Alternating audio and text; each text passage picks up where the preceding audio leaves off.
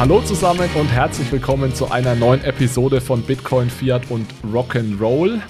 Wir haben heute ein ganz spannendes Thema, das mich sehr fasziniert. Ich muss ja zugeben, ich bin ein kleiner Hobby-Historiker, denn es macht mir unglaublich viel Spaß, aus der Geschichte für die Gegenwart und für die Zukunft zu lernen. Das heißt, sich damit zu beschäftigen, was haben denn Denker, Philosophen und vor allem natürlich Wirtschaftswissenschaftler in den letzten Jahrhunderten so von sich gegeben und was können wir dafür für heute lernen. Und genau das ist der Ziel, das Ziel der heutigen Episode. Wir schauen heute zurück auf vier bedeutende Autoren und deren Beiträge zur Geldtheorie. Und vor allem schauen wir darauf, was wir eben von diesen Autoren für die heutige Diskussion rund um Blockchain und digitale Währung lernen können. Wir haben uns dafür vier Autoren herausgesucht. Das ist einmal Nikolaus Kopernikus, da wird es um das Thema Quantitätstheorie gehen. Es wird um Ferdinando Galliani gehen. Er hat schon vor einigen hundert Jahren von einem Public Ledger gesprochen. Wir werden über Georg Friedrich Knapp sprechen, einer der Väter, eventuell, eventuell auch nicht, werden wir sehen, der Modern Monetary Theory. Und Alfred Landsburg als letztes, vielen besser bekannt unter dem Pseudonym Argentarius, der ja mit seinen Briefen einen interessanten Beitrag zum Thema gesundes Geld geleistet hat. Ich habe einerseits heute Manuel an meiner Seite. Hallo Manuel, schön, dass du hier bist. Hallo zusammen. Und da Manuel und ich ja lediglich Hobby-Geldtheoretiker sind, haben wir uns heute noch einen echten Profi für das Thema eingeladen, und zwar Professor Dr. Jan Kreitens. Jan, es freut mich sehr, dass du da bist. Herzlich willkommen im Podcast. Ja, danke für die Einladung. Bevor wir loslegen, möchten wir uns gerne noch bei unserem neuen Partner Relay bedanken. Relay ist meine favorisierte Art und Weise, um Bitcoin zu kaufen. Es ist sehr anfängerfreundlich, man kann dort ohne Registrierung kaufen. Man kann sich dort auch einen Sparplan einrichten und das Beste ist, das Ganze wird direkt auf eine Non-Custodial Wallet übertragen. Das heißt, ihr habt von Anfang an eure Bitcoins beziehungsweise eure privaten Schlüssel selbst unter Kontrolle. Relay kommt aus der Schweiz und wenn du auch mit Relay Bitcoin kaufen möchtest, dann kannst du gerne dem Link in den Show Notes folgen oder du nutzt den Referral Code ROCK, also R-O-C-K, dann kannst du deine Relay Transaktionsgebühren um 0,5% senken und uns hier bei Bitcoin, Fiat und Rock'n'Roll gleichzeitig noch unterstützen. Jan, du bist Professor für Volkswirtschaftslehre an der DHBW in Moosbach und eines deiner Spezialgebiete ist die Geschichte der Geldtheorien. Du hast dazu auch ein Buch geschrieben, das werden wir natürlich in den Show Notes verlinken für alle, die es interessiert. Und jetzt ist natürlich meine erste Frage, wie kommt man denn dazu, Professor mit dem Fokus auf die Geschichte der Geldtheorien zu werden. Und vielleicht kannst du in dem Zusammenhang auch gleich nochmal erklären, was denn jetzt eigentlich der Unterschied ist zwischen Geldtheoriegeschichte und der Wirtschaftsgeschichte.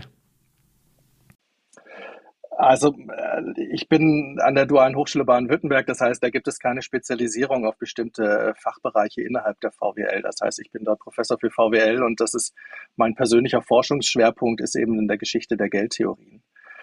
Ähm, ja, wie kommt man dahin? Das ist, ähm, ist vielleicht ähm, eher so entstanden. Ich habe lange selber in Banken gearbeitet, habe dann auch in dem Bereich promoviert und äh, habe dann da sozusagen mich immer weiter äh, dann umgetan in dem Gebiet.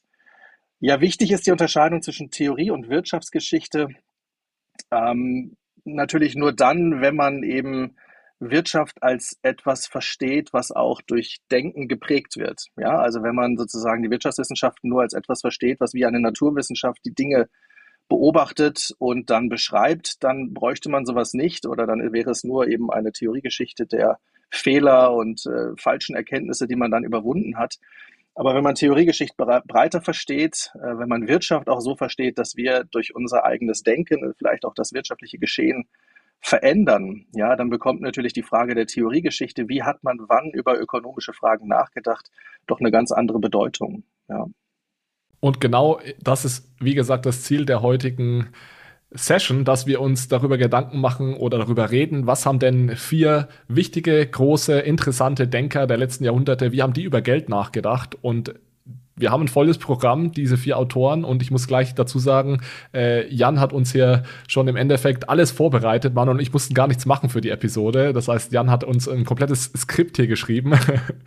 also, wir wollen vier Autoren durchgehen. Der erste Autor ist vielleicht für viele fast schon etwas überraschend. Also ich zumindest habe diesen Autor jetzt nicht direkt mit äh, Geldtheorie in Verbindung gebracht, aber Jan, du hast mich da eines, eines Besseren äh, belehrt, dass äh, Kopernikus auch Beiträge zur Geldpolitik und Geldtheorie ähm, gegeben hat. Vielleicht wollen wir mal so beginnen, Jan, dass du zu Kopernikus selbst so ein kleines bisschen Hintergrund und auch zu der Zeit ein bisschen Hintergrund gibst, wann hat er gelebt und dann vielleicht auch kurz einleitest, wieso Kopernikus sich mit Geld beschäftigt hat. Ja, Kopernikus ist ein Fall wie Isaac Newton. Ne? Isaac Newton, auch als berühmter Physiker, ähm, ist auch nicht so verbunden mit Geldthemen, obwohl er selber als Master of the Mint in der Bank of England lange Jahre tätig gewesen ist. Und bei Kopernikus ist es ebenfalls. Ich meine, wir kennen ihn natürlich ähm, als Astronom, aber er war eben ähm, ganz lange ähm, auch zuständig für die Verwaltung äh, des Bistums Ermland. Ja, das ist so im heutigen ähm, Preußen, also ehemalige Preußen, das ist jetzt so Polen, polnisches Gebiet heutzutage. Ähm, und er hat einfach da viel mit der Verwaltung eben dieses Bistums zu tun gehabt und damit eben auch mit ganz praktischen Dingen wie eben äh, der Frage, wie soll denn so ein Münzwesen eigentlich ähm, ausgestaltet sein. Ja, und, und ja, er ist deswegen schon, einfach aufgrund seines Namens, aus einer ganz anderen Profession, natürlich schon jemand, der immer mal wieder zitiert wird. Zum Beispiel Hans-Werner Sinn in seinem neuesten Buch hat ihn auch sozusagen als Eingangspunkt genommen und er wird eben häufig als derjenige dargestellt, der als erstes die sogenannte Quantitätstheorie entwickelt hat. Da kommen wir gleich dann auch zu, ja. Ähm, genau, was, was ist mit ihm 1473 geboren? Ähm, sein Onkel war Bischof. Und das war sozusagen seine, sein großes Glück. Der hat ihm dann nämlich einen Sitz im Domkapitel verschafft. Dadurch hatte er dann die notwendigen äh, materiellen Ressourcen, um eben auch seine astronomischen Studien durchführen zu können. Er war relativ lange dann in Italien zum Studium, 1496 bis 1503. Ähm, und hat aber sein ganzes Leben lang letztlich im Dienste der Kirche gearbeitet. Ja, also war tatsächlich ein Kirchenmann, ähm, der ähm, eben vor allen Dingen auch beschäftigt war mit solchen Verwaltungsthemen. Jetzt war das äh, mit dem Münzwesen in der Gegend besonders schwierig, weil wir sind hier in so einer Übergangsphase. Ja, also der Deutsche Orden besaß diese ganzen Gebiete und ist dann immer weiter zurückgedrängt worden ähm, vom ja, polnisch-litauischen König. Da gab es so ungefähr 100 Jahre, in dem dieses Gebiet so, ja, so eine Halbautonomie hatte, wo diese ganzen Herrschaftsverhältnisse nicht ganz klar waren. Und dann hatte Albrecht von Brandenburg, der letzte Hochmeister des Deutschen Ordens, noch einmal so einen Versuch gestartet, sich das Gebiet zurückzuerobern. Das ist dann gescheitert. Und dann hat er sich eben dem ähm, polnischen König unterworfen und hat dann ähm, Preußen als Lehen angenommen. Mittlerweile war er auch Schwiegersohn des polnischen Königs. Ja, und das ist im Grunde die, die, die Wurzel des, des späteren Preußen dann gewesen. Ja, also dass also da auch der Begriff herkommt und letztlich diese ganzen, ganze Hohenzollern-Dynastie sich letztlich dann auch da darauf zurückführen lässt. Also wir sind Anfang des 16. Jahrhunderts und das Problem war, dass eben in diesen unklaren Verhältnissen nicht mehr deutscher Orden, noch nicht äh, polnisches Königreich, jeder, der Münzen prägen durfte, das auch gemacht hat, und zwar in üppiger Zahl. Das heißt, wir haben dort eine Situation, in der ganz viele unterschiedliche Münzen mit unterschiedlichen Münzstandards umherliefen. Das hat natürlich entsprechendes Chaos angerichtet. Ja, was ist jetzt hier der richtige Wert, die, die richtigen Wechselkurse, in denen man hier also umtauschen sollte?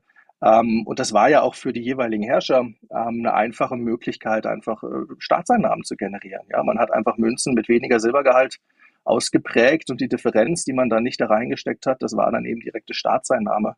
Und das hat einfach dazu geführt, dass in dieser Zeit, in dieser Gegend das Münzwesen also völlig da niedergelegen ist. Ja. Und war das dann, glaubst du, also so historischen Ereignisse dann für so ich nenne, ihn, ich nenne ihn jetzt mal Universalgenies wie Kopernikus, dann einfach der Anreiz zu sagen, da beschäftige ich mich jetzt damit und, und lege vielleicht die Astronomie mal ein Stück weit zur Seite. Also es gab ja damals noch keine Wirtschaftswissenschaftler, es gab ja noch niemanden, der sich nur mit Geld beschäftigt hat. Das ging ja dann erst so langsam mit Adam Smith los. Waren das dann oft so historische Ereignisse, die, die einfach die Aufmerksamkeit solcher Leute dann auf diese Themen gelenkt haben?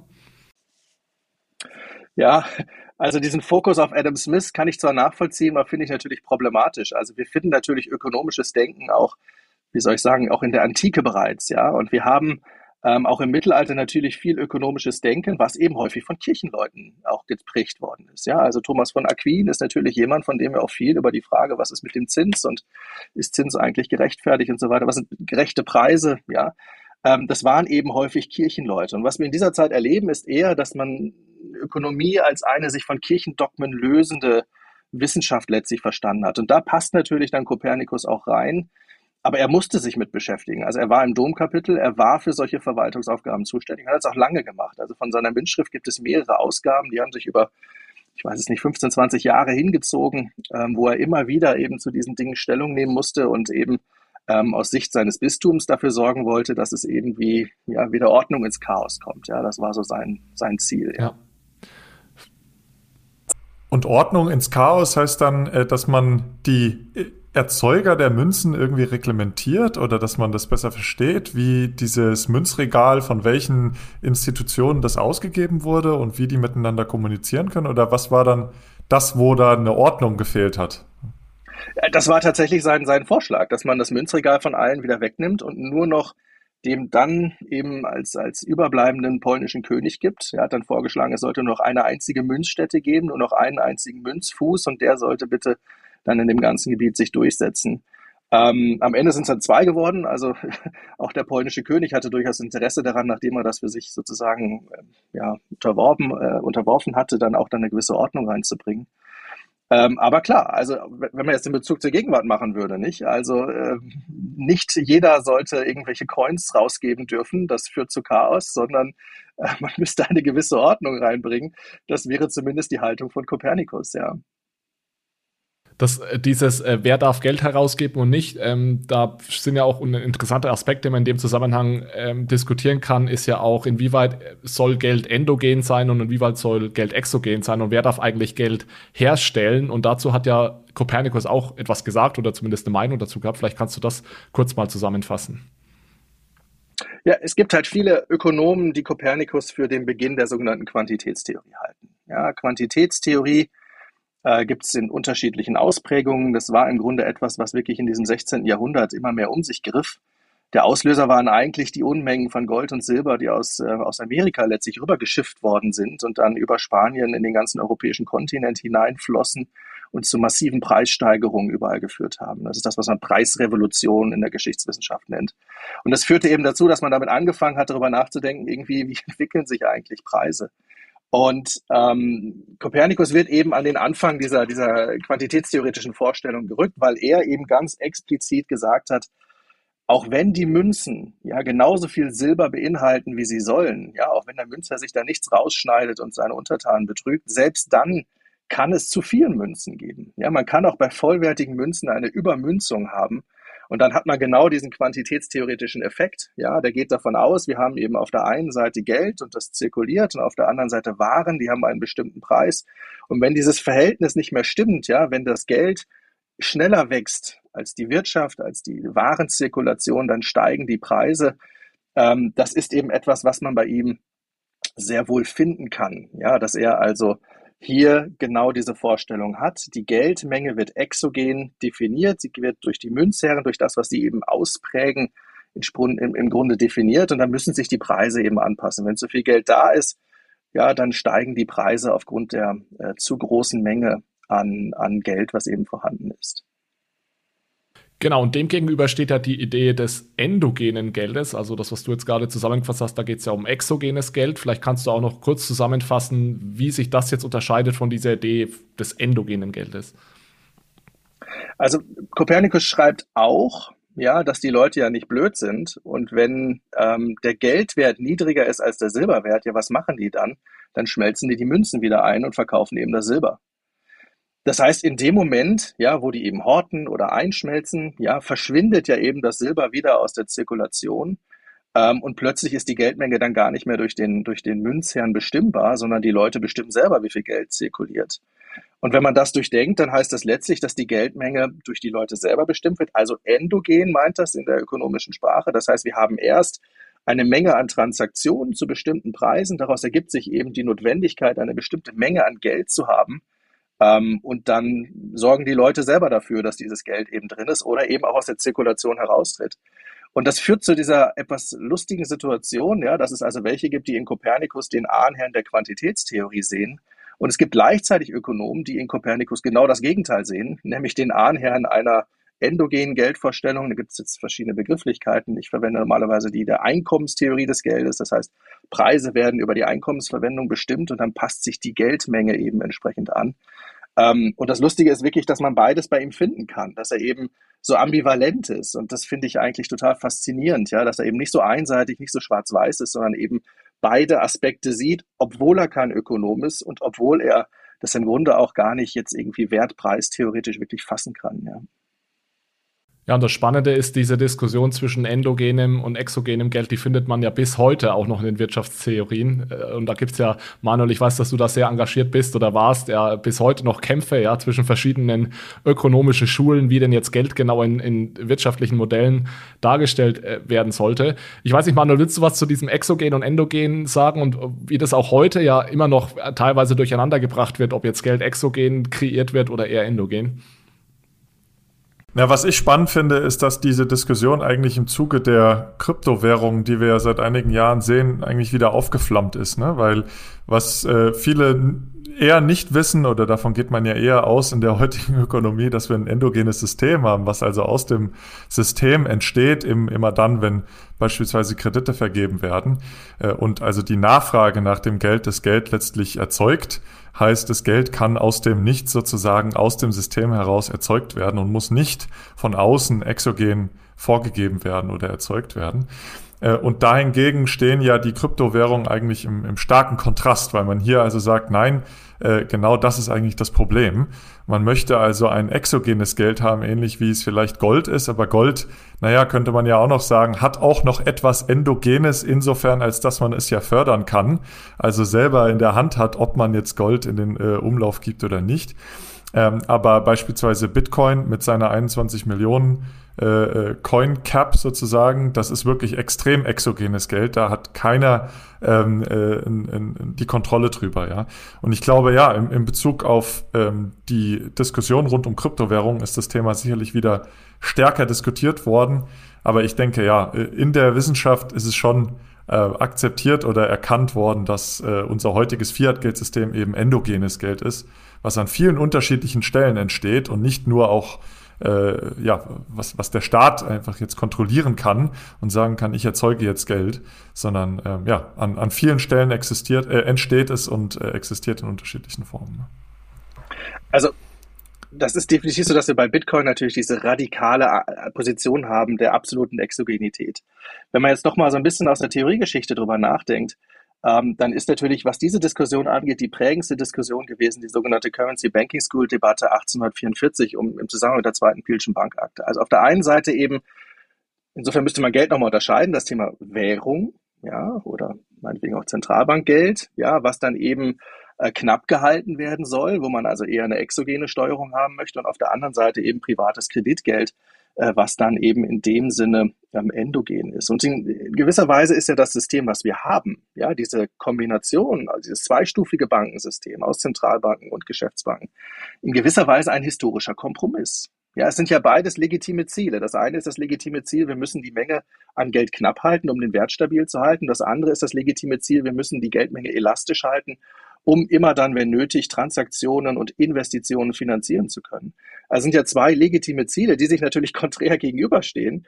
Und in gewisser Weise ist dieses zweistufige Bankensystem ja ein seit 150 Jahren etablierter historischer Kompromiss, um diese beiden Dinge eben irgendwie in einen Ausgleich zu bringen. Das muss natürlich nicht stabil sein und das, das klappt mal besser und mal schlechter. Das, das wissen wir alle, wenn wir in die Finanzkrisen hineinschauen. Ähm, aber so eine einseitige Position zu beziehen, ist, ist, ist glaube ich, wirklich schon gefährlich, ja. Ich glaube, da ist ja äh, jetzt auch eine, eine, super, eine super Möglichkeit, haben wir da auf die Quantitätstheorie nochmal einzugehen. Da würde ich am Ende nochmal drauf zurückkommen. Ähm, denn, äh, ja, du hast ja gesagt, die, die Geldmenge entsteht endogen aus dem Geschäftsbankensektor, soll aber sozusagen exogen durch die äh, Zentralbankgeldmenge irgendwie reglementiert werden.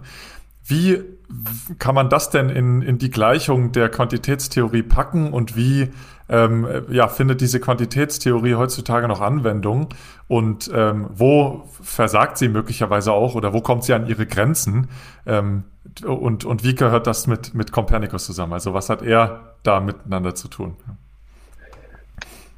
Also die Quantitätstheorie war schon immer umstritten. Also jetzt nicht so, dass es die, die goldene Zeit gab, wo alle gesagt haben, jawohl, so ist es. Selbst bei der Hyperinflation von 1923 haben wir heute noch Diskussionen, ob sich die quantitätstheoretisch erklären lässt oder nicht. Ja, also insofern ähm, ist es erstmal schwierig zu sagen, was ist überhaupt die Quantitätstheorie? Also die von Kopernikus war sicherlich noch eine ganz andere als die, die wir jetzt normalerweise im Blick haben. Also die, um es mal auszusprechen, die Fischersche Verkehrsgleichung, ja, äh, die Irving Fischer 1911 in der Form zum ersten Mal niedergeschrieben hat. Also M mal V, M für die Geldmenge, V für Velocity, also die umlaufende Geldmenge, mal Groß P für das Preisniveau, mal, ja, jetzt läuft schon auseinander, T für Transaction Volume oder später bei den Monetaristen, dann ist es nur noch das Bruttoinlandsprodukt. Ähm, das ist halt diese Vorstellung, die wir immer im Kopf haben, die sich sozusagen seit 100 Jahren da festgefressen hat. Aber das, das ist ja nicht unbedingt die Quantitätstheorie, sondern es ist sozusagen die, die sich jetzt weitgehend durchgesetzt hat. Und wenn man jetzt reinschaut, natürlich ist die empirische Evidenz schon immer schwierig gewesen. Ja, es gibt Phasen, wo das besser passt und Milton Friedman hat halt 100 Jahre genommen, ne, dann geht es schon irgendwie auf, auch wenn man dann die Kausalität nicht wirklich feststellen kann. Ja, was war denn jetzt zuerst, die Preise oder die Geldmengen? Wenn man den Zeitraum nur lang genug macht, dann, dann passt das schon. Ja, also es ist, es ist, es, sowas kann man nicht wirklich empirisch widerlegen oder bestätigen. Das, das, das, das funktioniert in dieser Form nicht. Es gibt einen schönen Aufsatz von Josef Schumpeter von 1918, in dem er das sehr schön auseinander nimmt. Und zwar schaut er sich an, äh, wie man denn eigentlich die Geldmenge definieren müsste. Ja, was denn für Komponenten da reingezählt werden müssten und welche Komponenten nicht. Ähm, zum Beispiel Geld, was gehortet wird, um dieses Beispiel nochmal zu bringen. Und am Ende wird klar, das lässt sich empirisch gar nicht greifen. Ja, also das, was man wirklich bräuchte, um diese, diese quantitätstheoretische Vorstellung empirisch darzustellen, das gibt es datenmäßig nicht. Das kann man datenmäßig in dieser Form äh, gar nicht erfassen. Insofern ist das so eine bisschen schwierige, schwierige Diskussion, ja, ob man das jetzt wirklich ähm, empirisch ähm, widerlegen kann oder bestätigen kann. Bei, bei, bei Kopernikus war das noch ganz simpel. Ja.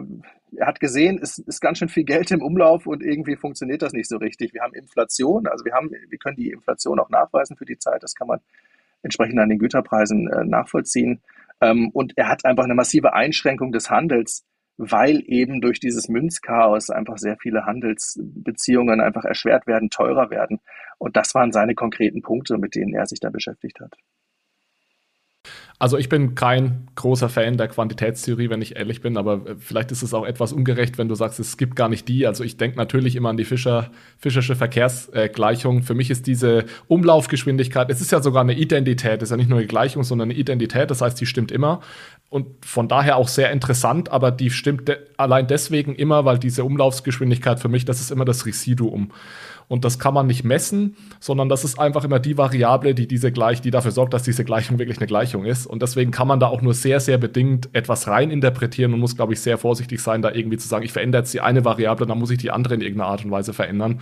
Ähm, deswegen bin ich immer sehr zurückhaltend, irgendwas da oder die, diese Quantitätstheorie oder diese Gleichung dafür zu nutzen, um irgendwelche Aussagen über Inflation oder den Zusammenhang zwischen Geldmenge und Preisniveau zu treffen, etc. Ich stimme dir völlig zu. Es ist eben nicht nur die Variable ähm, der Umlaufgeschwindigkeit, die Residuum ist, sondern wir haben dasselbe Problem bei M. Was ist denn die richtige Geldmenge M? Äh, was ist das richtige Preisniveau? Wie bestimme ich das eigentlich? Ich meine, die Diskussion haben wir in den letzten Jahren ja intensiv verfolgen können. Und auch die Frage, was ist denn das Transaktionsvolumen? Ja, was mache ich denn mit Vermögenswerten? Ich meine, das ist ja genau die Diskussion der letzten Jahre gewesen. Also an allen vieren diesen Variablen kriegt man eigentlich nicht, nicht wirklich einen Knopf dran, ja. Insbesondere weil V, die Velocity, ja eigentlich konstant bleiben soll, äh, damit man eben über eine Veränderung von M auch hinten P und T verändern kann. Aber ähm, das ist ja, glaube ich, so einer der makroökonomischen Rätsel seit den 70ern, dass äh, V da äh, ziemlich stark gefallen ist. Äh, und da äh, ja, gibt es ja große Debatten drüber. Da gab es warum das jetzt fällt und ob die Quantitätstheorie überhaupt noch zu gebrauchen ist, weil V soll ja eigentlich konstant bleiben. Aber ich bin da genau bei dir, was du auch gesagt hast. Es ist gar nicht klar, was denn letzt, letztlich hier P und T oder dann später Y ist. Es ist wirklich nur äh, die reale Ökonomie oder muss man da nicht eigentlich noch andere Bereiche mit einziehen? Insbesondere, weil wir ja, ja große äh, Geldmengenausweitungen in den letzten Jahrzehnten gesehen haben, die sich nicht unbedingt nur in der Güterpreisinflation ähm, äh, zurück äh, oder, oder gezeigt haben. Ja? Also ich bin da auch bei euch. Ähm, äh, ist sicherlich mit Vorsicht zu genießen. Wollen wir mal weiterspringen? Ungefähr 200 Jahre in, in die Zukunft, beziehungsweise von 15, vom 16. Jahrhundert ins, ins 18. Jahrhundert. Der zweite Autor, Jan, den du mitgebracht hast, den du uns vorgeschlagen hast, ist Galliani. Und Galliani hat unter anderem, ich teaser das mal nur ganz kurz an und du kannst dann gerne wieder ein bisschen Background geben und das äh, historisch auch einordnen. Galliani hatte damals schon die Idee eines Public Ledgers und das ist natürlich gerade für ja, Krypto heute sehr interessant. Aber bevor wir da tiefer reingehen, Jan, noch mal ganz kurz an dich gerne wieder eine kurze historische Einordnung zu Galliani. Ja, auch das ist jetzt nicht einer von den klassischen Geldtheorie-Autoren, die man hier vielleicht erwarten würde, wenn man so einen allgemeinen Überblick gibt. Aber ich finde ihn deswegen sehr spannend, weil er eben am Anfang einer Vorstellung steht, äh, die endogenes Geld ähm, vertritt, weil wir den Bezug jetzt schon mal haben, und die eben sagt, was soll denn Geld eigentlich sein? Ja, und im Grunde stellt er die Bedeutung der Recheneinheit in den Mittelpunkt. Geld dient letztlich der Allokation, ja, als Recheneinheit und das ist sein zentraler Punkt. Also wer war das? Ähm, genau, ähm, er ist auch ein Mann der Kirche. Ja, diesmal sind wir in Neapel, im Königreich Neapel. Ähm, und ähm, sein Onkel war der Erzbischof. Und er ist ähm, auch auf diesem Wege ebenfalls zu kirchlichen Fründen gekommen. Was hat ihm wieder sozusagen sein Leben finanziert? Auch er ist ähm, ja, mit niederen Wein ausgestattet worden und war also dann für den äh, König von Neapel lange Zeit auch in Paris ähm, da hat es ihm auch besser gefallen als in Neapel. Er musste dann wegen einem Skandal da wieder weg. Da ist er abberufen worden und musste dann die letzten Jahre doch wieder in Neapel leben. Und hat sich dort also mit den, mit den Aufklärern und Enzyklopädisten der Zeit in Paris also bestens verstanden. Sein Geldwerk ist tatsächlich ein Frühwerk, was er geschrieben hat. Ähm, und ja, er entwickelt eine ganze Reihe von Sachen, die man auch so ein bisschen in den Kontext der, des neapolitanischen Geld- und Finanzsystems der damaligen Zeit stellen muss. Äh, wir haben in Neapel ähm, mit den ähm, Monte di Pieta so Art Sparkassen, ja, schon seit 200 Jahren oder 300 Jahren, bevor jetzt äh, Galliani gelebt hat, gab es so eine Art Sparkassen, die waren sehr staatsnah, die haben auch schon äh, Papiergeld herausgegeben ähm, und ähm, vor diesem Hintergrund entwickelt er halt die Idee, was sollte denn eigentlich Geld sein? Wie sollte man eigentlich Geld optimal machen? Und der hatte eben dieses Problem mit diesem Münzgeld, das hat immer anderen Wert, da ist immer unterschiedlich viel Silber drin, da ist viel Lug und Betrug, was da stattfindet. Und er entwickelt dann eben die Vorstellung, dass eine Bank im Grunde so eine Art gesellschaftliches Hauptbuch sein sollte. Ja, und dann stellt er sich das so vor, da sind so Warenlager, Warenhäuser, Magazine, und dann sollte ein jeder Bürger, der irgendwas produziert, Schuhe, ja, sollte also dann zu diesem Warenlager gehen, hm, die Schuhe dort einliefern und dann kriegt er eben einen Bescheid, ja, einen fungiblen Bescheid. Ich glaube, das ist jetzt nochmal der Begriff, den man hier auch äh, wieder im Zusammenhang mit der aktuellen Kryptodiskussion einwerfen kann. Ähm, einen fungiblen Bescheid, mit dem dann eben die Person, die da diese 100 Schuhe eingeliefert hat, im selben Wert eben andere Waren aus diesem Warenlager entnehmen kann. Ja, das heißt, Geld dient ja eigentlich nur der Verrechnung. Es ist ja eigentlich eine reine Verrechnungseinheit. Es geht nicht darum zu tauschen oder Wert aufzubewahren, sondern es ist wirklich ein Instrument der Recheneinheit. Es ist ein Instrument der Allokation. Ja, und ähm, es, es muss insofern gar nicht physisch wirklich vorhanden sein, sondern es geht hier darum, den Tausch auszu, äh, auszu darzustellen und wie gesagt, das soll mit dem öffentlichen Hauptbuch passieren, was eben aus dieser sehr staatsnahen Bankensystem aus Neapel sich vielleicht auch eher erschließt. Vielleicht letzter Punkt noch, das war natürlich für Sozialisten total attraktiv, diese Vorstellung. Ja, also wenn ich dann noch eine, eine Arbeitswertlehre habe, wo ich dann diesen Wert auch noch ganz klar greifen kann, eine Dimension, die bei Galliani jetzt fehlt, ähm, dann kann ich natürlich wunderbar da ein, ein, eine sozialistische Vorstellung drauf entwickeln. Proudhon hat das gemacht. Karl Marx hat es abgelehnt. Das war ihm zu simpel. Ja, so einfach konnte er sich das dann nicht vorstellen. Aber diese Vorstellung, was ist Geld? Vor, Geld entsteht endogen, offensichtlich. Geld entsteht erst dann, wenn ich Waren einliefere, vorher nicht. Und es dient eigentlich der Allokation und als Recheneinheit. Das ist doch etwas, was in dieser Klarheit von ihm zum ersten Mal so formuliert worden ist. Erinnert mich aber, wenn du das so schön zusammenfasst, auch extrem an unseren Autor Nummer 4, Landsburg, der ja auch, und da kommen wir ja später noch dazu, diese Idee hatte zu sagen, Geld repräsentiert meine geleistete Arbeit und ich speichere in diesem Geld im Endeffekt meine geleistete Arbeit. Absolut, absolut. Das, also man nennt das dann in der, in der, gerade in der deutschsprachigen Theorie auch Anweisungstheorie des Geldes. Das ist so die Begrifflichkeit, die sich dann in der Theoriegeschichte durchgesetzt hat. Und das wird schon klar Anweisung. Ne? Ich habe eine Anweisung auf die Waren in diesem Warenlager. Und da hat sich tatsächlich eine ganze Menge raus ähm, entsponnen und auch, auch knapp, über die wir gleich auch noch reden. Und die MMT steht auch ein Stück weit in dieser Vorstellung, auch wenn die jetzt nicht diese Vorstellung einer Endogenität, zumindest der Währung, ähm, teilen, aus meiner Sicht. Ja. Das heißt aber auch, dass ähm, das Geld, was endogen entsteht, praktisch durch waren und, und Güter gedeckt ist. Das heißt, äh, der Bürger liefert etwas in dieses Ledger ein, was von der Bank geführt wird und die Bank erzeugt dann ent, äh, ja, entsprechend der, der eingelieferten Ware das Geld. Genau, und, und das, da ist natürlich auch die Gefahr des Betrugs, ne? dass man da also zu viel dann produziert. Ja, und dann ist natürlich die, An die Anspruch letztlich an den Staat dann auch zu sagen, ihr müsst dafür sorgen, dass hier kein Betrug geschieht. Ja, dass da eben nicht zu viel dann gedruckt wird und zur Verfügung gestellt wird und keine Fälschung möglich ist. Ähm, und das wird dann wieder auf den Staat übertragen. Insofern also wieder komplett anders jetzt als, als in Kryptowährungen, wo man ja gerade vom Staat eigentlich weg möchte als Regulator für das Geldsystem. Ja. Ja, und man läuft natürlich auch Gefahr, dass die Güter gut bewertet werden müssen. Ähm, und man läuft die Gefahr, dass da eine Fehlbewertung stattfindet und dann entweder zu viel Geld erzeugt wird oder aber auch zu wenig, oder? Absolut. Also es gilt für Kopernikus genauso wie jetzt für Galliani. Die haben halt noch keine Werttheorie oder eine Preistheorie, mit der sie das wirklich fundieren könnten. Ähm, und dann greifen das eben die Sozialisten auf. Die haben dann ihre Arbeitswerttheorie und da passt das ja eigentlich wunderbar rein, nicht? Dass man da also dann das so verrechnen könnte, aber wie gesagt, Marx, Marx war das dann zu simpel, ja. Der dachte so, na, ganz so einfach kann es doch nicht gehen, ja. Ja, also wenn wir diese Brücke mal bauen zu diesem, oder gerade mit diesem Public Ledger und Bitcoin oder Kryptowährung, da geht es ja genau darum, dass ich sage, ich habe einen Public Ledger und anstatt dass irgendwie jeder seine eigene, sein eigenes Buch führt, habe ich ein großes Buch, an dem alle teilnehmen und das dadurch gewinne ich natürlich auch gewisse Effizienzen, ja, weil ich diese sogenannten Angleichungs-, Reconciliation-Prozesse, wie sie immer genannt werden, dann vermeiden kann. Also ich glaube, da gibt es schon gewisse Ähnlichkeiten zu Bitcoin oder generell auch dem der österreichischen Schule jetzt, äh, wenn man die noch mit reinbringt, ist es dann aber auch wieder genau entgegengesetzt, weil wie du gerade gesagt hast, der Staat spielt natürlich eine unglaublich große Rolle und dieses Public Ledger ist natürlich ein zentral verwaltetes Public Ledger und dieses Geld ist eben Geld von der Bank und zentral verwaltet und nicht wie die Österreicher das gerne äh, gehabt hätten, dass es eben eine Ware ist, die sich als Geld durchsetzt. Ja, also auf der einen Seite sehe ich da Gemeinsamkeiten mit diesem Public Ledger und Bitcoin, auf der anderen Seite auch starke Gegensätze, da es eben nicht das Warengeld ist und vor allem natürlich äh, nicht ein freies, ähm, äh, dezentrales Geld. Absolut. Die Frage ist, was soll Geld eigentlich für eine Hauptfunktion erfüllen? Und bei Galliani ist es eindeutig Recheneinheit, ja, Unterstützung der Allokation, möglichst Effizienz, absolut, ja.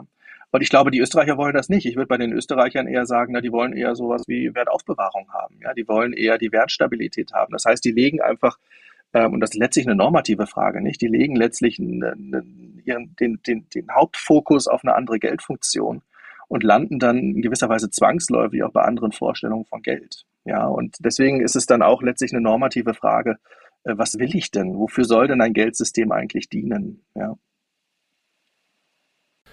Manuel, wenn du keine Anmerkung mehr zu, zu Galliani hast, dann würde ich mal weiter, weiter springen, weil ich glaube, die letzten beiden Autoren dafür, für die sollten wir uns noch genug Zeit nehmen. Es geht weiter, weitere 200 Jahre ungefähr ins jetzt 20. Jahrhundert zu knapp und es, wir kommen zum Thema Modern Monetary Theory, auch ein Thema, das natürlich heiß diskutiert wird, weil es vermutlich keine geldtheoretische Schule gibt, die den Vorstellungen der Krypto-Community so diametral gegenübersteht wie die Modern Monetary Theory. Aber wieder, bevor wir da ins Detail gehen, Jan, vielleicht eine kurze Einordnung. Wer war knapp? Wann hat er gelebt? Und wieso hat er oder inwieweit hat er sich mit Geld beschäftigt? Ja, gerne. Also Georg Friedrich Knapp ähm, ist geboren 1842 gestorben, 1926, hat die längste Zeit seiner akademischen Karriere im Elsass verbracht. Ja, also das Elsass ist ja in den Einigungskriegen erobert worden, an das Deutsche Reich angegliedert worden und dann ist dort mit der Universität Straßburg auch eine gewisse Renommier-Universität gebaut worden. Man wollte da Zeichen setzen. Und er ist tatsächlich fast die ganze Zeit, ja, bis dann 1919 am Ende Schluss war, äh, ist er letztlich in Straßburg gewesen und ähm, war ausgesprochen renommiert. Also er war ein, ein, einer der Mitgründer des Vereins für Sozialpolitik, er hat sich viel mit so historischen Studien beschäftigt, wie das damals üblich war. Er hat auch sehr viel zur Statistik gemacht. Er war vor allen Dingen bekannt eigentlich für seine statistischen Tätigkeiten. Und ähm, so ganz genau weiß ich nicht warum, aber in einem etwas fortgeschrittenen Alter hat er sich dann gedacht, jetzt beschäftige ich mich nochmal mit dem Geldsystem. Ja, ich meine, es gab schon so ein paar äußere Ansätze. Ja, also irgendwie es veränderte sich wahnsinnig viel. Die Bedeutung von Bankengeld stieg massiv an in dieser Zeit. Äh, man kam so ein bisschen ab davon, immer alles mit Münzen bezahlen zu wollen. Es wurden zum ersten Mal dann auch ähm, Papiergeld zum gesetzlichen Zahlungsmittel. Also es gab schon so ein paar äußere An Ansätze, warum er das gemacht hat. Es wurde auch viel über Bimetallismus in der Zeit diskutiert. Aber so ganz genau kann ich es ehrlich gesagt nicht sagen, warum er dann 1905 auf die Idee kam, also dieses Buch zu schreiben, ja, die staatliche Theorie des Geldes.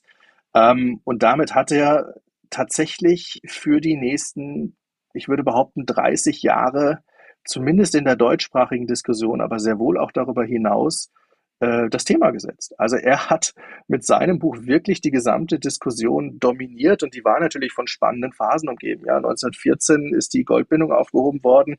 Äh, dann haben wir die Hyperinflation von 1923. Dann war die Frage, wie gehe ich mit der Weltwirtschaftskrise um? Ja, äh, ab 1928. Und dann die Frage der, der Kriegsfinanzierung ab 1933 durch die Nazis. Das sind ja alles Themen, die, die für das Geldsystem von enormer Bedeutung gewesen sind. Und äh, ja, sein Buch schwebte über diesen ganzen Diskussionen, über diese ganzen 20, 30 Jahre, ja, und er hat das wirklich äh, dominiert. Diese, also er ist dann relativ alt gewesen, er hat auch hinterher wenig selber noch in den Diskurs mit einge eingegriffen. Aber sein Buch hat wirklich den Ton gesetzt, ja. Und warum wird Knapp jetzt von einigen als so der Vater der Modern Monetary Theory interpretiert? Das ist eine gute Frage.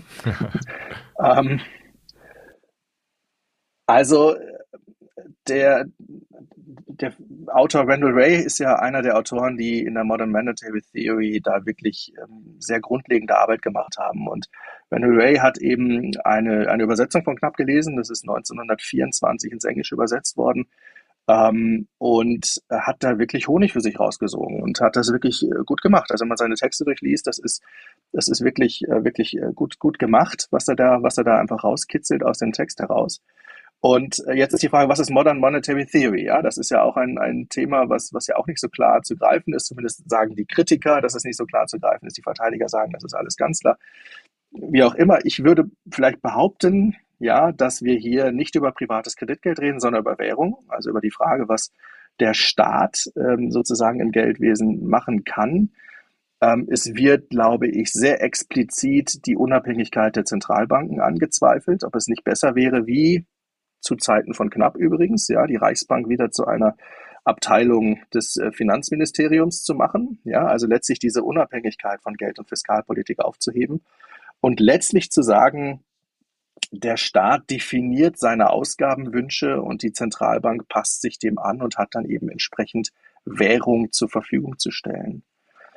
Wenn ich das sozusagen als Kern der Modern Monetary, Modern Monetary Theory definiere, ja, dann ist natürlich Knapp schon ein, ein nachvollziehbarer Bezugspunkt, weil Knapp, ähm, ja, und jetzt, jetzt fängt es an, also seine, ähm, seine eigentliche Formulierung ist, das Geld ist ein Geschöpf der Rechtsordnung. Das ist der erste Satz auf der ersten Seite. Das ist tatsächlich der Kernpunkt des ganzen Buches. Das wird dann natürlich ausgeführt und so weiter, aber das ist tatsächlich der Zentralpunkt. Und in der englischen Übersetzung heißt es dann, Money is a creature of law. Und äh, wenn ich das so lese, Money is a creature of law, ja, dann bin ich natürlich ganz schnell genau bei dieser Vorstellung zu sagen, ähm, ja, wer macht denn die Gesetze? Und, und dann schreiben wir halt rein, jetzt bitte mehr davon. Ja, also die Logik ist sehr naheliegend. Ähm, wenn man sich dann allerdings mit knapp ein bisschen näher beschäftigt, auch nicht nur mit seinem Buch, sondern auch dem, was er dann noch bis 1914 äh, darüber hinaus gesagt hat, wie er sich denn ein Geldsystem vorstellt, dann relativiert sich das. Also Geld ist ein Geschöpf der Rechtsordnung, dann sehen wir schon, Rechtsordnung und Law ist jetzt irgendwie nicht das Gleiche. Irgendwie umfasst das doch mehr. Und irgendwie Rechtsordnung, das kann ja sehr wohl auch eine unabhängige Zentralbank sein. Ja, also das, das muss jetzt nicht eine Abteilung im Finanzministerium sein. Und, und ähm, ja, Geschöpf, Creature, ja, das ist sicherlich näher, aber wenn man sich dann auch anschaut, was er so schreibt, ähm, dass er sich zum Beispiel durchaus vorstellen kann, dass auch ähm, eben Dinge, die nicht vom Staat oder im Staat geregelt werden, dass die sehr wohl als Währung anerkannt werden. Ja, also dass man eine Konvention treffen kann, das ist die sogenannte Konventionstheorie des Geldes dann, ja, die dann da wieder auftaucht. Ähm, dann kann es eben auch etwas anderes sein. Es muss nicht unbedingt ein, eine staatliche, im engeren Sinne staatliche Schöpfung sein. Und er hatte auch ein Beispiel, es gibt diese Hamburger Bank von 1619, äh, die Hamburger Girobank, die, die ist nicht staatlich, die ist von den Kaufleuten gegründet, aber die wird dann eben letztlich in diese Funktion als Währungs- und dann so eine Art Zentralbank letztlich hineingehoben durch politische Entscheidungen. Und da sieht man, das ist eben ambivalenter einfach. Es ist nicht so einseitig, nicht so eindeutig. Ähm, Und Knapp selber fordert auch, ähm, dass die Preise stabil bleiben, dass die Wechselkurse stabil bleiben, dass die Staatshaushalte bitte ausgeglichen sein sollen, dass da nicht monetäre Finanzierung stattfinden soll. Also seine politischen Vorstellungen sind durchaus gänzlich andere. Ähm, aber er hat natürlich so einen Gedanken gesetzt. Ja, und zwar diesen Gedanken, warum sollen wir uns als Staat auf diese Beschränkungen durch Steuereinnahmen eigentlich reduzieren lassen? Warum gehen wir nicht darüber hinaus? Warum versuchen wir das nicht sozusagen darüber hinaus auszudehnen? Und ich meine, das ist ja dann auch passiert. Also die, die Finanzierung der Nationalsozialisten zum Beispiel ist ja genauso erfolgt. Im Ersten Weltkrieg ist vielleicht ein bisschen komplizierter, ja, aber auch da ähm, gibt es zumindest in weiten Teilen genau diese Art von Finanzierung, die dann eben auch in, in inflationären, naja, in diesem Fall sogar hyperinflationären Ergebnissen gelandet ist. Ja. Ja, und spannend ist ja, dass zumindest in der ersten Hälfte des 20. Jahrhunderts viele Zentralbanken zumindest offiziell noch in irgendeiner Art und Weise an das Gold gebunden waren, dass da wir noch in Goldstandards waren und äh, als dann ähm, der Autor schon längst tot war in der zweiten Hälfte des 20. Jahrhunderts, ab, ab den 70er äh, Jahren war es ja dann tatsächlich möglich für Zentralbanken so viel Geld zu schaffen, wie sie wollten. Und dann wurde im Endeffekt diese Ideen, und ich denke auch deswegen ist es dann so populär geworden, ja, weil diese Ideen dann völlig ohne Probleme äh, in die Tat umgesetzt werden konnten. Dass also Zentralbanken die Geldmenge ausweiten können, wie sie wollen heute. Es gibt ja eigentlich keine Restriktionen. Von daher äh, finde ich das spannend, dass das eigentlich zu einer Zeit entstanden ist, als das, was er da beschrieben hat oder wie er heute interpretiert wird, muss man ja fast sagen, gar nicht möglich war und aber verständlicherweise dann viel später sehr viel relevanter geworden ist. Es gibt halt so eine, so eine Kette, nicht? Also er hat das 1905 geschrieben, 1924 kam die englische Übersetzung, die von John Maynard Keynes unterstützt wurde. Ja, er hat dafür gesorgt, dass es übersetzt wird, leider gekürzt. Ja, das ist aus meiner Sicht durchaus ein Problem aus heutiger Sicht. Ähm, und mit den Keynesianischen Gedanken ging es halt weiter. Nicht? Also Keynes zitiert auch knapp in seiner Treatise on Money von 1930. Und dann gibt es schon auch so eine Traditionslinie, die auch über den Zweiten Weltkrieg hinausreicht. Ähm, und dann ist er in gewisser Weise wieder aufgetaucht, ja, und dann ist er da reaktiviert worden. Ähm, ja, wenn man sich das anschaut, ich glaube, Modern Monetary Theory kann man jetzt auch, nicht auf knapp reduzieren. Nicht? Da gibt es schon auch viele andere Denkströmungen, die da auch mit hineingehen. Ähm, und, und naja, klar, dass, dass die Idee faszinierend ist, das, das, das kann man ja auch absolut nachvollziehen. Ja. Aber ich finde äh, den Gedanken auch interessant, dass Knapp hier eigentlich Zeit, äh, seiner Zeit voraus war, wenn es denn so ist. Und das wäre meine Rückfrage, ob Knapp dann auch wirklich so einer der Vordenker von so einem Fiat-Geld äh, verstanden werden kann, weil das ist ja letztlich auch das, was die MMT, auf, auf was die MMT aufbaut. Ne? Also man hat eine, eine Akzeptanz des Geldes gesichert, dadurch, dass äh, eben Steuern darin gezahlt werden müssen. Aber das Geld per se muss ja nicht durch irgendetwas gedeckt sein. Also so, wie es damals vielleicht noch der Fall war. Und erst seit 71, Alex, du hast es gerade gesagt, äh, ist es ja dann auch wirklich Realität geworden. Aber könnte man also sagen, knapp hatte schon dieses Fiat-Geldsystem im Kopf, dass man sagt, es braucht keinen inhärenten Wert, beziehungsweise es braucht keinen Ressourcenanker zu haben, damit äh, ein, ein staatliches Geld auch stabil sein kann und genutzt werden kann. Ganz unbedingt. Ja, also da würde ich ihn definitiv so sehen, ähm, dass er also die Idee, dass Geld keine Ware sein muss, ist ja auch viel, viel älter. Ja, also das ist ja nicht der Punkt. Aber wenn wir uns zum Beispiel bei David Hume dann die Texte anschauen, David Hume sagt auch, Geld ist keine Ware. Warum sollte es das sein? Ja, also, aber er hat immer gesagt, wir brauchen es, damit wir eben hier die Begrenzung der Geldmenge sicherstellen können. Und das ist tatsächlich etwas, wo Knapp sagt, nee, das müsste der Staat eigentlich auch selber hinkriegen. Ähm, und insofern bedarf es das nicht unbedingt. Ähm, was das Thema Steuerfundation angeht, das ist auch etwas, was mir bei der MNT so ein bisschen zu zugespitzt kommt. Also das taucht bei Knapp auf. Auch Knapp, Knapp sagt, ja, also äh, die Steuererhebung in der Währung sorgt natürlich dafür, dass die Akzeptanz und die Durchsetzungsfähigkeit dieses Geldes dadurch gegeben ist. Aber es gibt bei Knapp eben noch mehr. Ja, und er äh, ja, wie soll ich das, sichert das breiter ab. Da gibt es durchaus noch andere Faktoren, die, die hier zu so einer Sicherung führen. Und die MMT fokussiert sich doch sehr darauf zu sagen, äh, und weil wir Steuern erheben, deswegen ist das jetzt Geld, ja, und deswegen wird es anerkannt. Und das, das ist auch wieder so eine, so eine Beschränkung, würde ich sagen, so eine, so eine ja, Dünnermachung der Argumentation, die bei, bei Knapp doch, doch ein bisschen breiter angelegt ist, ja.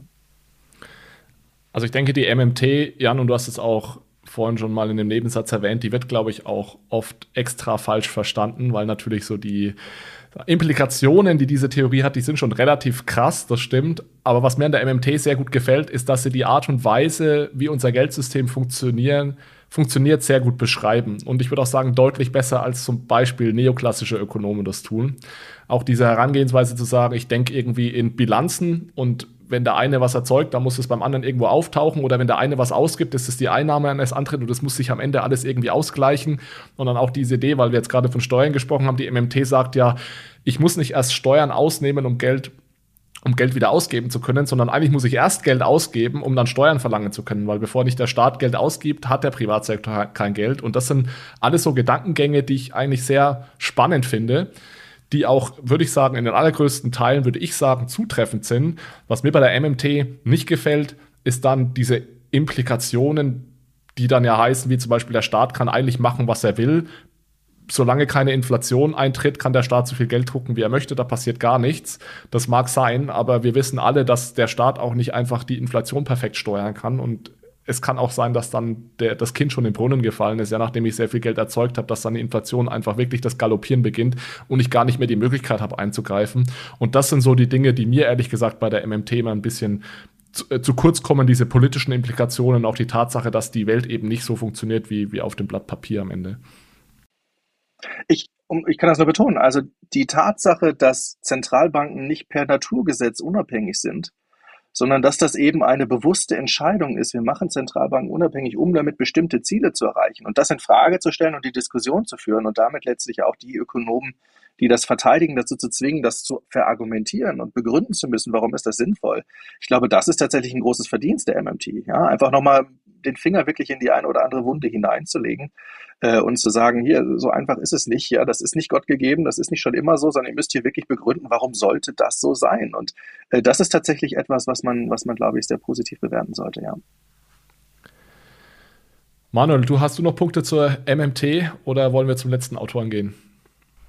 Also ich habe bestimmt noch einige Punkte. Ich glaube aber nicht, dass wir hier äh, so tief reingehen müssen. Aber ich fand das schon spannend, Alex, was du auch gesagt hast, dass die MMT beispielsweise das äh, heutige Geldsystem, das zweistufige Geldsystem, ähm, äh, ja so, so gut beschreibt. Ich würde da auch ganz besonders den Dirk Ehns in Deutschland nochmal hervorheben, der das in, auf deutscher Sprache äh, gut macht und sicherlich auch einen äh, großen Fokus darauf setzt, was ich in der englischen Literatur in der MMT gar nicht so stark finde.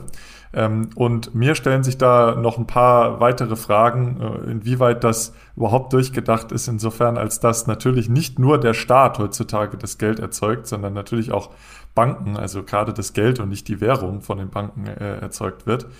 Ähm, und also hier dieser Gedanke, dass der Staat einfach Geld drucken kann in der eigenen Währung und sich verschulden kann bis zum geht nicht mehr, ähm, äh, dass das so einfach meines Erachtens gar nicht durchführbar wäre. Mit einer CBDC vielleicht schon, ähm, weil dann auch die Endkunden einfach erreicht werden könnten. Oder wenn man so Pass-through-Gedanken äh, ja, sich überlegt, als dass die Geschäftsbanken eben genau das weitergeben, was die Zentralbank erzeugt. Aber das sehen wir ja meines Erachtens so gar nicht so, wie es da beschrieben wird. Also ich äh, finde es auch spannend, aber mir, ich habe da noch viele ungeklärte Fragen im Kopf äh, und ich habe es gar nicht so richtig geschafft, mich mal im Detail mit der MMT zu beschäftigen. Aber ja, die Fragen, die ich im Kopf habe, habe ich bisher nicht beantwortet bekommen. Also es ist eine, sicherlich eine, eine spannende Theorie, wo man äh, bestimmt auch viel lernen kann, aber ja, viele Fragezeichen mir noch, äh, sind mir noch offen. Absolut, also gerade dieses Thema Währungswettbewerb, das, das gibt's bei Knapp ja gar nicht, nicht. Der hat im Kaiserreich gelebt und da war alles klar. Ne? Also da war der Kaiser und das war ein starkes Reich und dann gab es so etwas wie, wie einen Währungswettbewerb in keinster Art und Weise. Aber natürlich ist das im Grunde die zentrale Frage oder die zentrale Herausforderung für staatliche Währung. Äh, wie gehen die staatlichen Währungen mit der neuen, völlig seit, seit vielen Jahrzehnten nicht mehr gekannten Konkurrenz, in diesem Fall von privaten Währungen um? Ja, und das ist tatsächlich ähm, sicherlich die zentrale Herausforderung für das staatliche Geldsystem. Ja.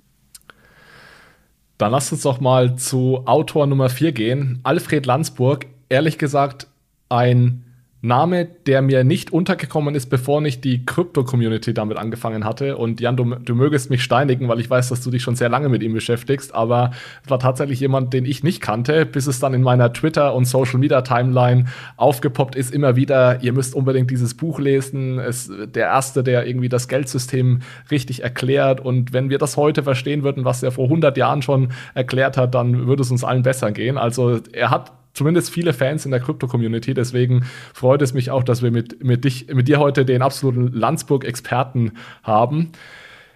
Ja, vielleicht wieder ein bisschen eine Einordnung. Also sein, er hat unter dem Namen Argentarius eine ganz bekannte Briefreihe veröffentlicht, die, glaube ich, von vielen Krypto-Fans gelesen wurde. Aber vielleicht kannst du, Jan, wieder eine ganz kurze Einordnung zu ihm geben. Wer war er und wieso hat er sich mit Geld so gut ausgekannt? Ja, ich würde diesen, diesen biografischen Teil tatsächlich ein bisschen länger machen, weil ähm, da gibt es auch so ein paar Dinge in der, in der Rezeption in der Kryptogemeinschaft oder auch darüber hinaus tatsächlich, die ich, die ich ein bisschen schwierig finde. Ähm, denn was Alfred Landsburg gemacht hat, war, er hat eben unter Pseudonym, unter diesem Begriff Agentarius, ähm, eben seine, seine Briefe geschrieben, ja, oder seine ähm, ja dann eben als monographische Werke herausgegebenen Briefe geschrieben.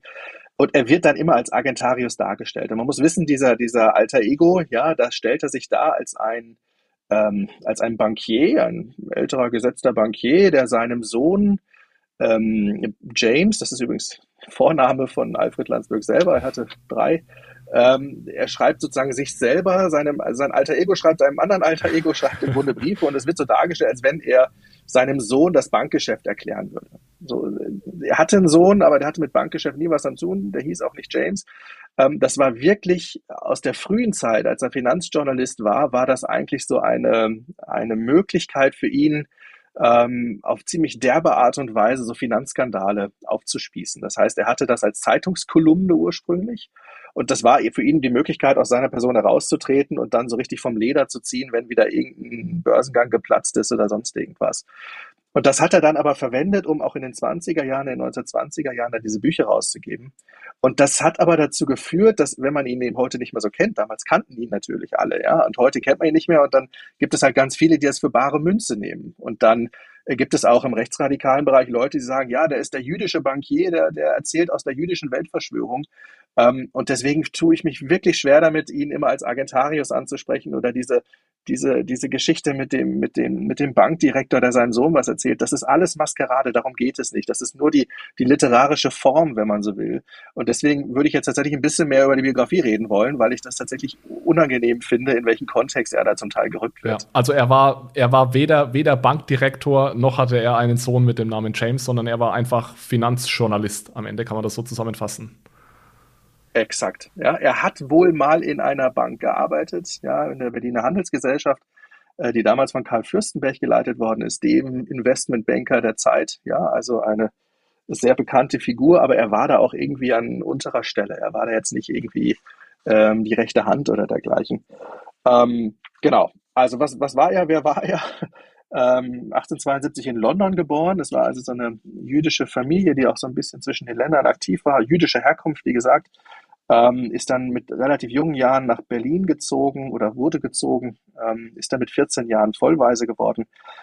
Und man weiß jetzt relativ wenig über diese frühe Zeit. Ja, er ist dann, wie gesagt, bei der Berliner Handelsgesellschaft gewesen und ähm, hat auch äh, kein Studium gehabt, war also komplett Autodidakt, ja, weil er eigentlich gar keine vollständige Ausbildung auch kriegen konnte, wahrscheinlich auch, weil er vollweise war.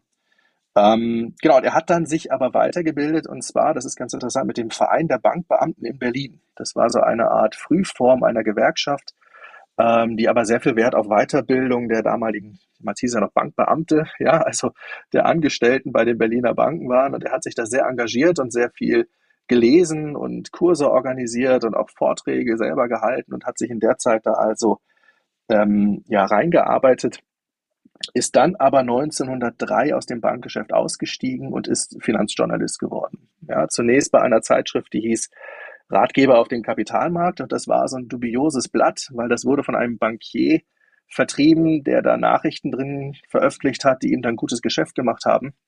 Und das war auch voll mit Werbung gekleistert. Das war also hoch dubios und er war da aber als, äh, als Journalist angestellt und dann kam es, wie es kommen musste. Dann ging die Bank pleite, weil der Bankier äh, eben ja, keine sauberen Geschäfte gemacht hat. Und damit war auch in gewisser Weise sein Ruf als Journalist hin, weil er natürlich da so mit involviert war. Und das führte letztlich dazu, dass er sich umso deutlicher davon distanziert hat und tatsächlich umso mehr danach das Image eines absolut unbestechlichen Finanzjournalisten gepflegt hat. Ja, also gerade weil er vorher damit so involviert war, hat er danach also sich als besonders rein, als besonders ehrenhaft sozusagen dargestellt und ist auch besonders scharf im Ton gewesen, tatsächlich, wenn es darum ging, äh, solche Dinge entsprechend anzuprangern. Er hat 1908 ähm, die Zeitschrift Die Bank dann ähm, ja, gegründet und diese Zeitschrift existierte dann auch tatsächlich bis 1945, auch wenn er sie dann später abgeben musste.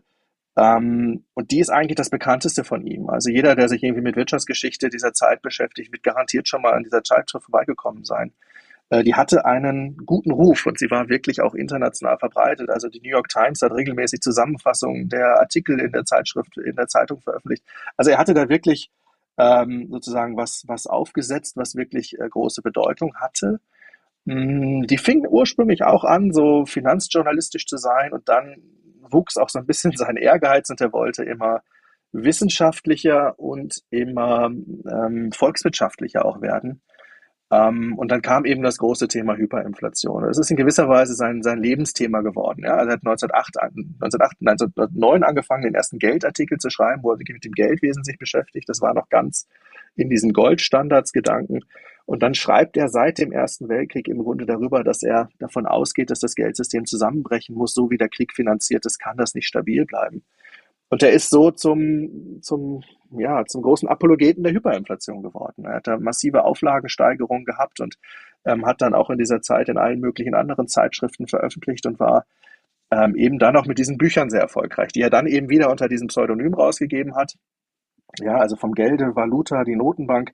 Das ist dann nochmal 1923 unter dem Begriff Wesen des Geldes nochmal gesammelt herausgegeben worden und das waren echte Bestseller. Ja, und für die Liebhaber konnte man auch Versionen mit Foto von ihm kaufen, ja, in Schweinsleder eingebunden. Also da gab es also verschiedene Ausgabetypen und also er hat echt gut verdient in der Zeit auch.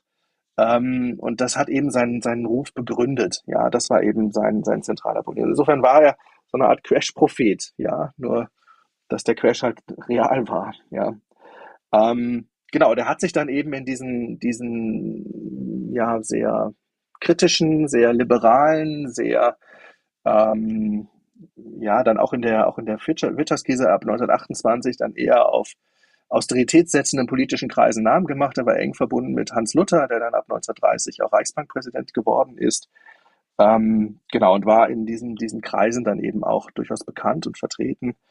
Ähm, er musste dann, ähm, weil er eben jüdische Herkunft war, musste er erst dann die, ähm, die Herausgeberschaft abgeben und dann ist dein Verlag tatsächlich auch arisiert worden. Ja, also er musste den Verlag zu einem Viertel des eigentlichen Wertes dann verkaufen.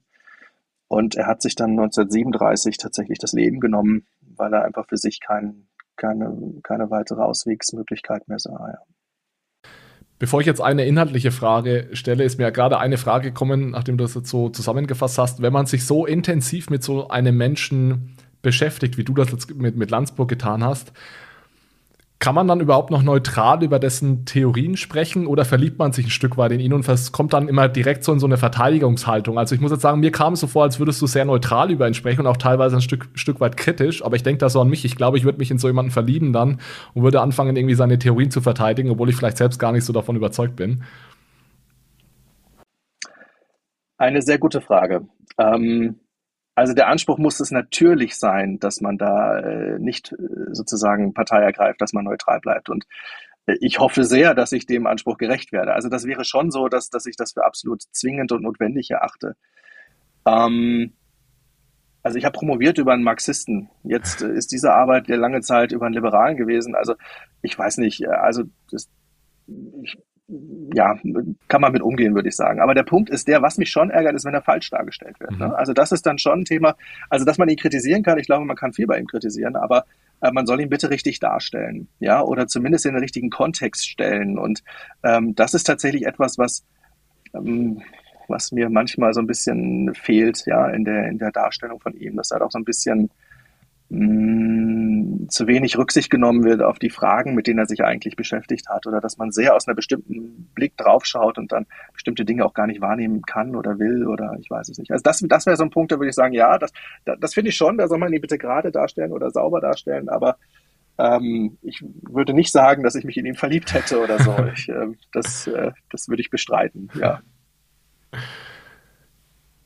ja, diese, diese Klarstellung, das haben wir jetzt, denke ich, einmal gemacht und dann, wenn der Podcast dann draußen ist, dann ist es auch ein für alle Mal, äh, haben wir dann einen Refer Referenzpunkt, den wir dann immer wieder hochwerfen können, wenn er irgendwie falsch dargestellt wird. Lass uns doch vielleicht mal über das sprechen, was Landsberg oder äh, Landsburg geschrieben hat.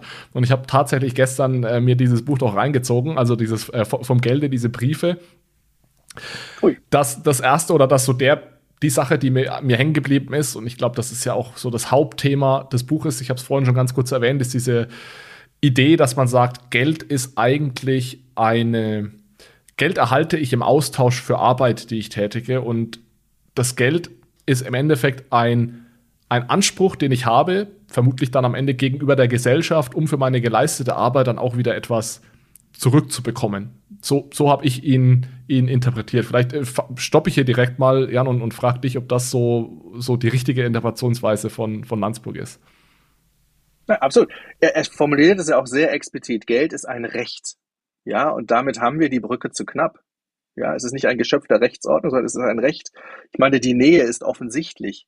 Ähm, natürlich zieht er ganz andere Schlussfolgerungen daraus. Natürlich hat er ganz andere Ansprüche daran, wie, wie Geld funktionieren soll. Aber die, die, die Ähnlichkeit ist natürlich offensichtlich. Und er ist nicht alleine damit. Also man darf ja nicht vergessen, wie gesagt, 1914 wird die Goldeinlosepflicht aufgehoben. Wir haben die Phase einer, einer exorbitanten Kriegsfinanzierung über ja, Gelddrucken, ja, schlicht und ergreifend. Und ähm, wir haben eben die Hyperinflation. Das heißt, da sind ja nicht nur er, sondern auch viele andere Ökonomen seiner Zeit sind irgendwie gezwungen gewesen, über Geld nochmal neu nachzudenken. Und vor dem, vor 1914 hat auch, auch Landsburg gesagt, ja, super, Goldwährung, genau das Richtige. Ja, und dann, ja, irgendwie passte das ja nicht mehr. Ja, irgendwie musste man ja doch da irgendwie drüber nachdenken, was verändert sich hier eigentlich. Und dann hat er eben in gewisser Weise diese, diese knappsche Diskussion aufgreifen, gesagt, ja, Geld ist ein Recht. So, und dann leitet er das aber in der Tat sauber her. Also er kommt von der Arbeitsteilung, er kommt vom Tausch und bestimmt dann letztlich ähm, Geld eben aus diesem Tausch heraus jetzt wieder, um den Unterschied zu den Österreichern klar zu machen, ja, weil äh, das ist, glaube ich, auch so die Frage, wie gucke ich auf Landsberg in der Kryptoszene. Für ihn ist eben nicht die Frage die relevanteste, was ist mit der doppelten Koinzidenz der Bedürfnisse. Ja, das ist ja dieser klassische Mengerblick, nicht die österreichische Schule. Ja, ich muss eben den richtigen Tauschpartner finden. Das hält er für nicht so dramatisch, sondern sein zentraler Punkt ist ja, wie ist das denn eigentlich, wenn Wert und Zeit des Tausches auseinanderfallen? Ja, wenn der eine heute mehr gibt als der andere und wenn das zeitlich auseinanderfällt. Und dann bin ich natürlich zwangsläufig beim Kredit. Ja, dann muss man, das, dann kann Tausch nur funktionieren, wenn man sich gegenseitig Kredit gibt und dann leitet er das eben aus einem individuellen Tausch hoch ab bis eben zu einer gesellschaftlich organisierten Kreditvergabe in eben dieser Währung, die dahinter steht. Aber immer erst kommt die Leistung und dann kommt die Bescheinigung. Und da haben wir dann den Bezug zu dieser gallianischen Tradition, äh, das Geld ist also endogen bestimmt. Ja. Erst kommt die Leistung, dann das Geld und das Geld passt sich eben endogen an die erbrachte Wirtschaftsleistung ran. Ja, das heißt, wir haben hier so eine, so eine Mischung einfach. Ja, das ist so eine, so eine Eklektizismus, ja, wie er eben zu der Zeit nicht unüblich war. Ich komme nochmal zu Josef Schumpeter, der hat eine ähnliche Position vertreten, indem er auch so unterschiedliche Vorstellungen von einer Quantitätstheorie, von so einer Anweisungstheorie, der hat er so verbunden und da so ein, so ein Gemisch rausgemacht, was, was sich vielleicht jetzt weniger stringent liest, aber vielleicht doch realitätsnäher ist, ja. Aber ich finde es ganz spannend, was du gesagt hast, dass äh, zuerst die Leistung erfolgen muss und dann praktisch das Geld äh, aufgrund der Leistung ausgegeben wird. Ähm, weil da gibt es ja jetzt eben auch die Kreditgeldschule, sag ich mal, die eben sagt, naja, das Geld entsteht durch Kredit und dann ermöglicht das ja praktisch erst Leistungen, die man dann ähm, erfüllen kann, nachdem man den Kredit erhalten hat. Ähm, also eigentlich gerade andersrum. Ne? Also erst Leistung und dann als Gegenleistung bekommt man das Geld. Ähm, Finde find ich total spannend und ähm, für mich macht das gar nicht so richtig Sinn, weil ich also aus dieser Kreditschule so stark komme, ja. Und äh, für mich ist es ganz klar, Geld entsteht immer dann, wenn ein Kredit aufgenommen wird, äh, mit dem man dann natürlich Leistungen erbringen kann. Ähm, ja, Finde ich total spannend, dass Landsburg das hier andersrum darstellt. Er ist ja ganz klar, und da ist er wieder nah bei der österreichischen Schule. Ne? Voraussetzung für Investitionen ist Ersparnisse. Erst mhm. muss gespart werden, dann kann investiert werden. Das ist genau diese, die österreichische Schule, die letztlich dahinter steht. Ja, und da hat er dann wieder Berührungspunkte, äh, die er an anderen Stellen dann eben nicht hat. Ja, und insofern, ähm, das ist ein bisschen das Eklektische vielleicht. Ja, das ist so, so, eine, so eine Menge äh, von verschiedenen Punkten gibt, die da einfach zusammenkommen in dem Kontext. Ja. Also ich, ich bin jetzt kein Jurist, aber gerade so aus juristischen Gesichtspunkten weiß ich nicht, ob dieser Begriff Kredit oder vor allem auch Anspruch ähm, der richtige Begriff ist für das, was er da beschreibt. Ich kann ihm da schon folgen, was er sagt, dass man erst eine Leistung erbringt und Geld mir es ermöglicht, diese Leistung wieder zurückzuerhalten, auch gerne in anderer Form dann, ja. Aber Anspruch heißt ja, dass ich wirklich einen rechtlichen Anspruch auf etwas habe. Und wenn ich Geld besitze, habe ich ja keinen Anspruch von einem gewissen Händler, eine gewisse Ware zu erwerben. Der Händler kann sich ja auch weigern, mir diese Ware auszugeben. Und was mich auch am Anfang verwirrt hat, ist eigentlich, dass ja Geld tatsächlich ein Anspruch ist. Auch heute noch ist Geld ein Anspruch, aber eben ein Anspruch an eine Bank zum Beispiel, mir oder damals von mir aus ein Anspruch an die Zentralbank, dieses Geld in Gold umzutauschen. Aber er das meint er ja gar nicht mit Anspruch, sondern er meint ja mit Anspruch diesen Anspruch für geleistete Arbeit von der Gesellschaft auch wieder eine äquivalente, eine, eine, eine Dienstleistung oder ein Produkt im äquivalenten Wert wieder zurückzuerhalten. Ja, und da haben wir in gewisser Weise eine quantitätstheoretische Vorstellung, weil es eben nicht um einen juristischen Einzelanspruch geht, sondern er hat eben auf der einen Seite die Menge der, der Anweisungen, ja, in Form dieses Geldes und auf der anderen Seite eben die Waren, die produziert werden. Ähm, und die, müssen eben sozusagen in einem Verhältnis zueinander stehen. Und wenn ich jetzt eben äh, die Geldmenge erhöhe, ja, dann ist sozusagen jeder einzelne Teil weniger wert, ja, klassisch quantitätstheoretische Vorstellung. Und das nennt er dann auch Enteignung.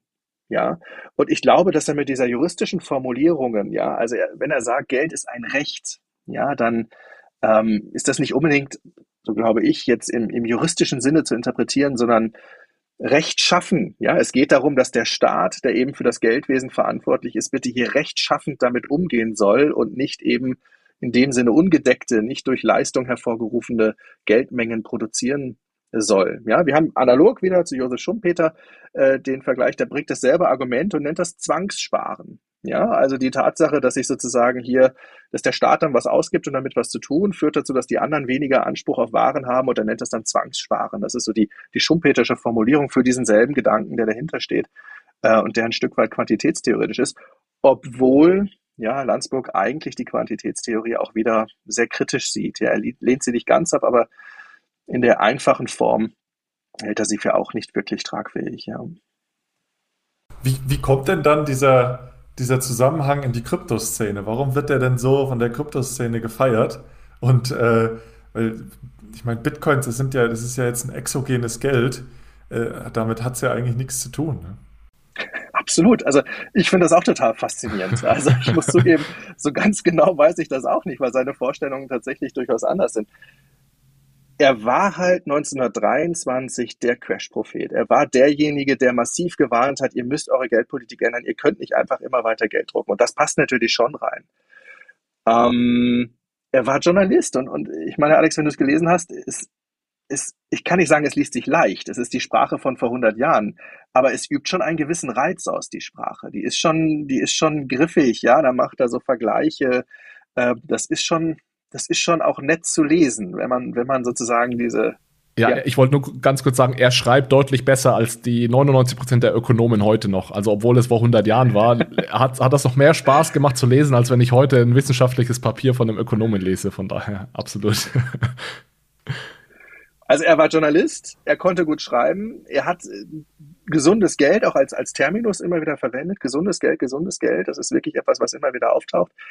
Ähm, und er ist auch als solches rezipiert worden. Also wenn wir jetzt in die 1950er Jahre schauen, da war er 20 Jahre tot, aber wir haben zum Beispiel die Diskussion um die Unabhängigkeit der Bundesbank, ja, Bundesbankgesetz 1957, und da tobte eine, eine Diskussion, ja, wie groß soll die Unabhängigkeit der Bundesbank eigentlich sein? Äh, Adenauer wollte das gar nicht so unabhängig, wie es dann geworden ist. Ähm, und da taucht auch Landsburg wieder auf. Da wird dann Landsburg plötzlich wieder in den Medien hervorgeholt und sagt, hier, der hat es doch auch schon gesagt und gesundes Geld, gesundes Geld und deswegen muss die Bundesbank unabhängig sein. Äh, das heißt, er hat auch so ein Nachleben gehabt, ja, was dann jetzt in der Kryptoszene, ich weiß es auch nicht genau, ja, dann wieder hochgekommen ist, ähm, die das irgendwie wieder entdeckt haben, ja, wo genau her, also es gab mal 1980 da eine, eine Neuauflage, die ist aber auch eher klein gewesen. Also wo das jetzt wirklich herkommt, ich, ich kann es tatsächlich nicht sagen. Er, er lässt sich er lässt sich einfach sehr gut zitieren und hat einige griffige Aussagen, gerade so Geld, Geldschöpfung durch den Staat ist Enteignung und solche Dinge, das ist, lässt sich natürlich auch gut in den, in den Tweet packen, ja, und äh, die, ja. die Community lebt auf Twitter und von daher kann ich das schon nach, nachvollziehen und sind wir mal ehrlich, Jan, die allerwenigsten haben sich natürlich auch nur annähernd so tief mit ihm beschäftigt, wie du das gemacht hast. Von daher ist es ja auch so wertvoll, dass wir dich ja heute mal hier haben und eine Einschätzung dazu, dazu bekommen. Wäre es fair zu sagen, das habe ich mir gedacht, nachdem ich das Buch gelesen hatte, wäre es fair zu sagen, dass er eigentlich kein Geldtheoretiker ist, sondern eher so ein Geldphilosoph oder vielleicht eher noch philosophische Gedanken teilt, als wirklich eine Geldtheorie hier aufstellt. Für, für eine Geldtheorie war mir das ehrlich gesagt so ein Stück weit zu abstrakt.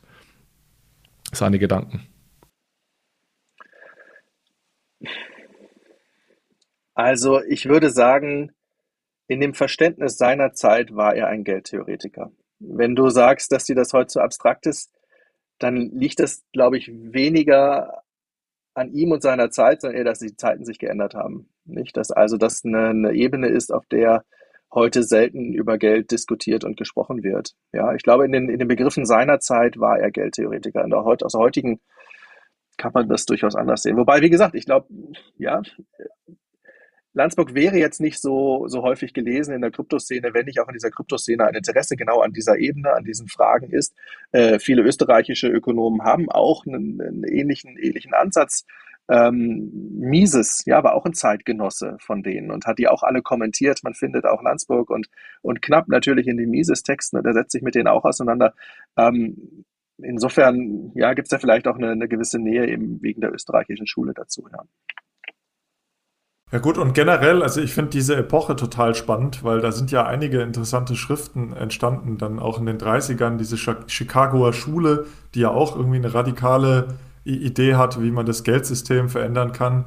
Äh, und wahrscheinlich einfach auch vor dem Hintergrund, du hast es ja schon gesagt, äh, Aufhebung der Goldeinlösepflicht 1914 und also massiv expandierende, expandierende Geldmengenangebote äh, in dieser Zeit was natürlich zum Nachdenken anregt. Ja? Und ähm, also ich, ich finde es spannend, ich kannte ihn zuvor auch nicht. Ähm, ich habe es auch erst durch die Krypto-Szene habe ich ihn entdeckt. Und ich kann mir das schon vorstellen, dass jemand, der warnt vor einer expansiven Geldpolitik äh, oder Geldmengenausweitung, dass der natürlich auch gern rezi äh, oder, ja, rezitiert wird. Wohingegen natürlich es auch andere ähm, äh, ja, Experten und Ökonomen in der Zeit gab, die eigentlich Ähnliches gesagt haben, möglicherweise andere Schlüsse hatten, äh, aber die es vielleicht nicht so griffig rübergebracht haben. Ja, ganz sicher, ja. Jan, ich könnte dir ehrlich gesagt noch stundenlang zuhören. Äh, das war unglaublich spannend für mich. Eine meiner Favorite-Episoden schon, schon dieses Jahr, weil mich diese Themen äh, unglaublich interessieren, aber ich selbst viel zu wenig Zeit habe, mich damit zu beschäftigen und in diese Schriften einzulesen und das vor allem dann mal in so einen Kontext gestellt zu bekommen und auch so die, die Brücken dann zu bauen zwischen den Autoren und immer mal wieder äh, auf den einen und den anderen zu referenzieren. Das fand ich sehr, sehr hilfreich. Ich weiß nicht, ob es nur Manuel, ich, ich vermute mal, du denkst genauso. Ich weiß nicht, ob es nur mir und Manuel so geht oder ob es den Zuschauern Zuschauern auch so geht. Deswegen, liebe Zuhörer, gebt uns gerne Feedback, wie euch diese Episode gefallen hat. Ich packe auch das Buch von Jan nochmal in die Show Notes. Ansonsten, lieber Jan, an dich nochmal herzlichen Dank, dass du dir die Zeit genommen hast und äh, das auch alles so gut für uns vorbereitet hast. Vielen Dank, dass du heute da warst. Ja, herzlichen Dank für die Einladung. Und dann wie immer danke fürs Zuhören. Danke für eine gute Bewertung auf Apple Podcast oder bei Spotify und dann hören wir uns beim nächsten Mal wieder. Bis dahin. Ciao, ciao. Tschüss, danke, Jan. Tschüss.